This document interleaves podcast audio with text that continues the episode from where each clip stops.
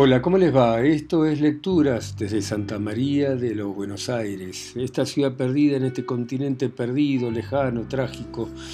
Bueno, y vamos a continuar leyendo este cuento de Guy de Maupassant, Bola de Cebo, donde mm, eh, durante la guerra franco-prusiana los prusianos invadieron Francia y esta ciudad de Rouen y hay un grupo que se está yendo en una diligencia junto con una prostituta gorda, pero encantadora, a la que llaman bola de cebo.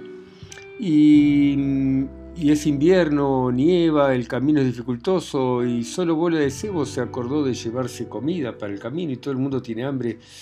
Y ella saca una cesta con abundante comida, empieza a comer y, la, y el cuento sigue así. Todas las miradas estaban dirigidas hacia ella. El olor delicioso invadió la diligencia, se dilataron, los orificios de las narices y las bocas empezaron a hacer agua, provocando asimismo la contractura dolorosa de las mandíbulas.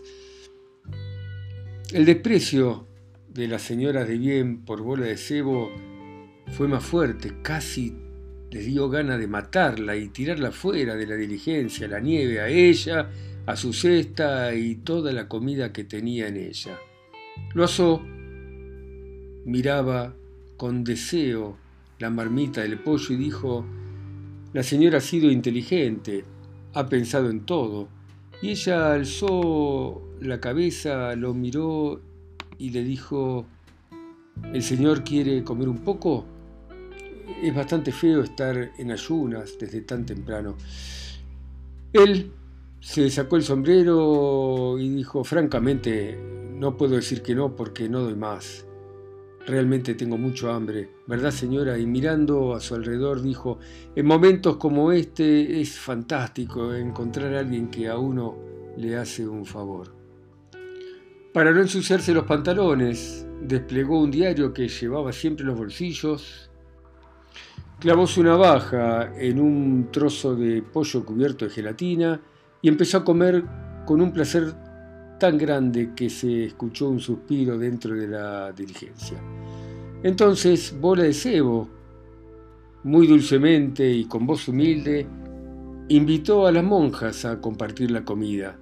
Las dos aceptaron rápidamente y sin mirar empezaron a comer muy rápido, murmurando un agradecimiento. Tampoco Cornudet rehusó el ofrecimiento que le hacía Bola de Cebo y junto con las monjas, desplegando diarios sobre las rodillas, se formó una especie de mesa. Lo asó, en su lugar, le decía a su mujer en voz baja hacer lo mismo, pero ésta se resistió un buen rato hasta que el dolor en el estómago la hizo ceder. Entonces lo asó, le preguntó a su compañera, Bola de Cebo, si le permitía ofrecer un trocito de pollo a su señora, y ella dijo, no faltaría más, señor, y sonriendo le alargó la marmita con el pollo. Como había un solo vaso cuando se descortó la primera botella de vino, todo el mundo se sintió un poco incómodo. Los distintos viajeros se pasaron la botella tras haber secado el pico y solo Cornudet, probablemente por galantería, puso sus labios en el punto donde había quedado la huella de los labios de la vecina. Entonces, rodeado por todo el mundo que comía, con el rico olor a pollo, el conde y la condesa de Breville, así como el señor y la señora Carré Lamadón, sufrieron el odioso suplicio que tiene el nombre de Tántalo. De repente la mujer del industrial suspiró y todo el mundo la miró. Estaba blanca como la nieve en el exterior. Cerró los ojos, bajó la cabeza, se había desmayado. El marido, fuera de control, le pidió ayuda a los demás, pero nadie sabía qué hacer. Cuando la monja de más edad le sostuvo la cabeza a la desmayada, le puso entre los labios el vaso de bola de cebo y le hizo tomar un poco de vino. La joven abrió los ojos, sonrió declaró con una voz poco audible que ahora se sentía bien, pero para ello, y para que no se repitiera, la monja lo obligó a tomarse un vaso lleno de vino y agregó, es el hambre, es nada más que el hambre. Entonces Bola de Cebo, incómoda, murmuró mirando a los cuatro viajeros que todavía no habían comido, pero Dios mío, si los señores y las señoras quieren, y se cayó temiendo ofenderlos. Entonces intervino Loazó, pero claro, en estos casos somos todos hermanos y tenemos que ayudarnos entre nosotros. Vamos, chicas, vamos, déjense de ceremonias y aceptemos, pero qué diablos. Ni siquiera estamos seguros de que vamos a encontrar una posada donde dormir, y a este paso no vamos a llegar a Totes antes de mañana al mediodía. Los otros dudaban un poco, nadie se sentía con ánimos de tomar la responsabilidad de decir que sí, pero el conde cortó por lo sano y se volvió hacia Bola de Cebo, que estaba intimidada, y le dijo con aire de gran señor, aceptamos muy agradecidos, señora. El primer paso era el más dificultoso, pero una vez pasado el Rubicón, todo fue a pedir de boca. Rápidamente se vació el cesto de comida, contenía aún un pedazo de pastel de hígado y de alondras, un pedazo de lengua, unas peras, un queso, pasteles y una taza con pepinos y cebollitas en vinagre que a bola de cebo, como a todas las mujeres, les encantaba.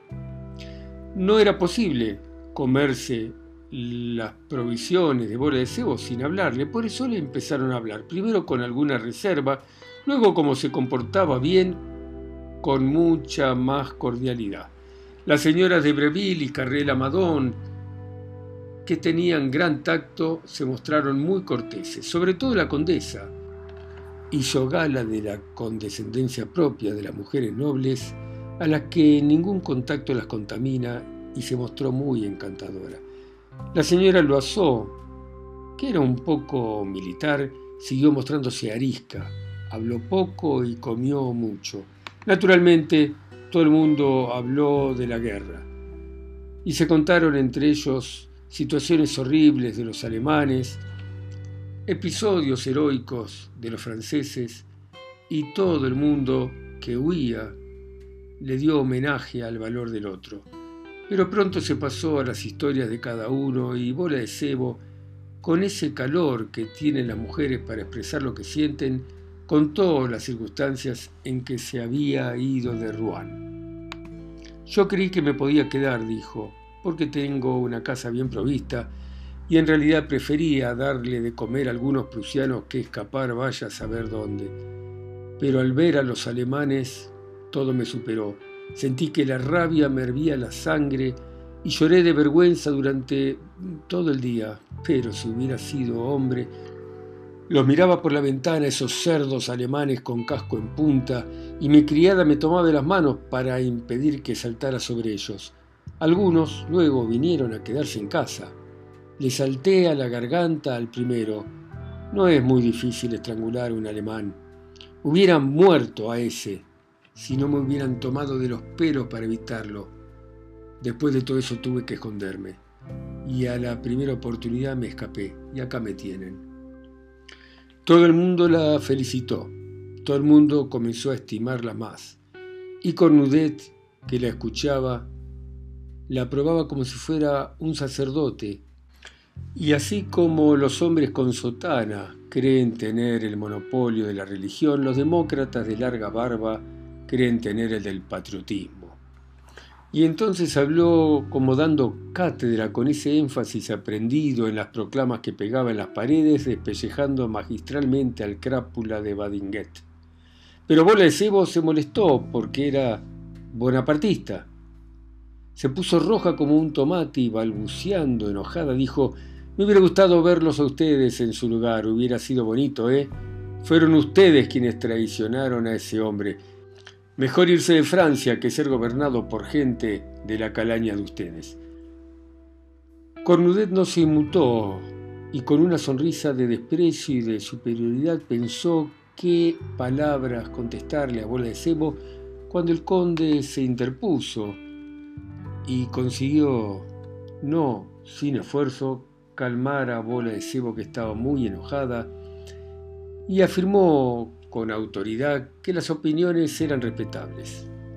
Sin embargo, la condesa y el industrial, que alimentaban el odio irracional de la gente respetable contra la República, y por otro lado el afecto instintivo que todas las mujeres sienten por los gobiernos despóticos, se sentían a su pesar atraídos por aquella puta llena de dignidad que pensaba de un modo muy parecido al de ellos.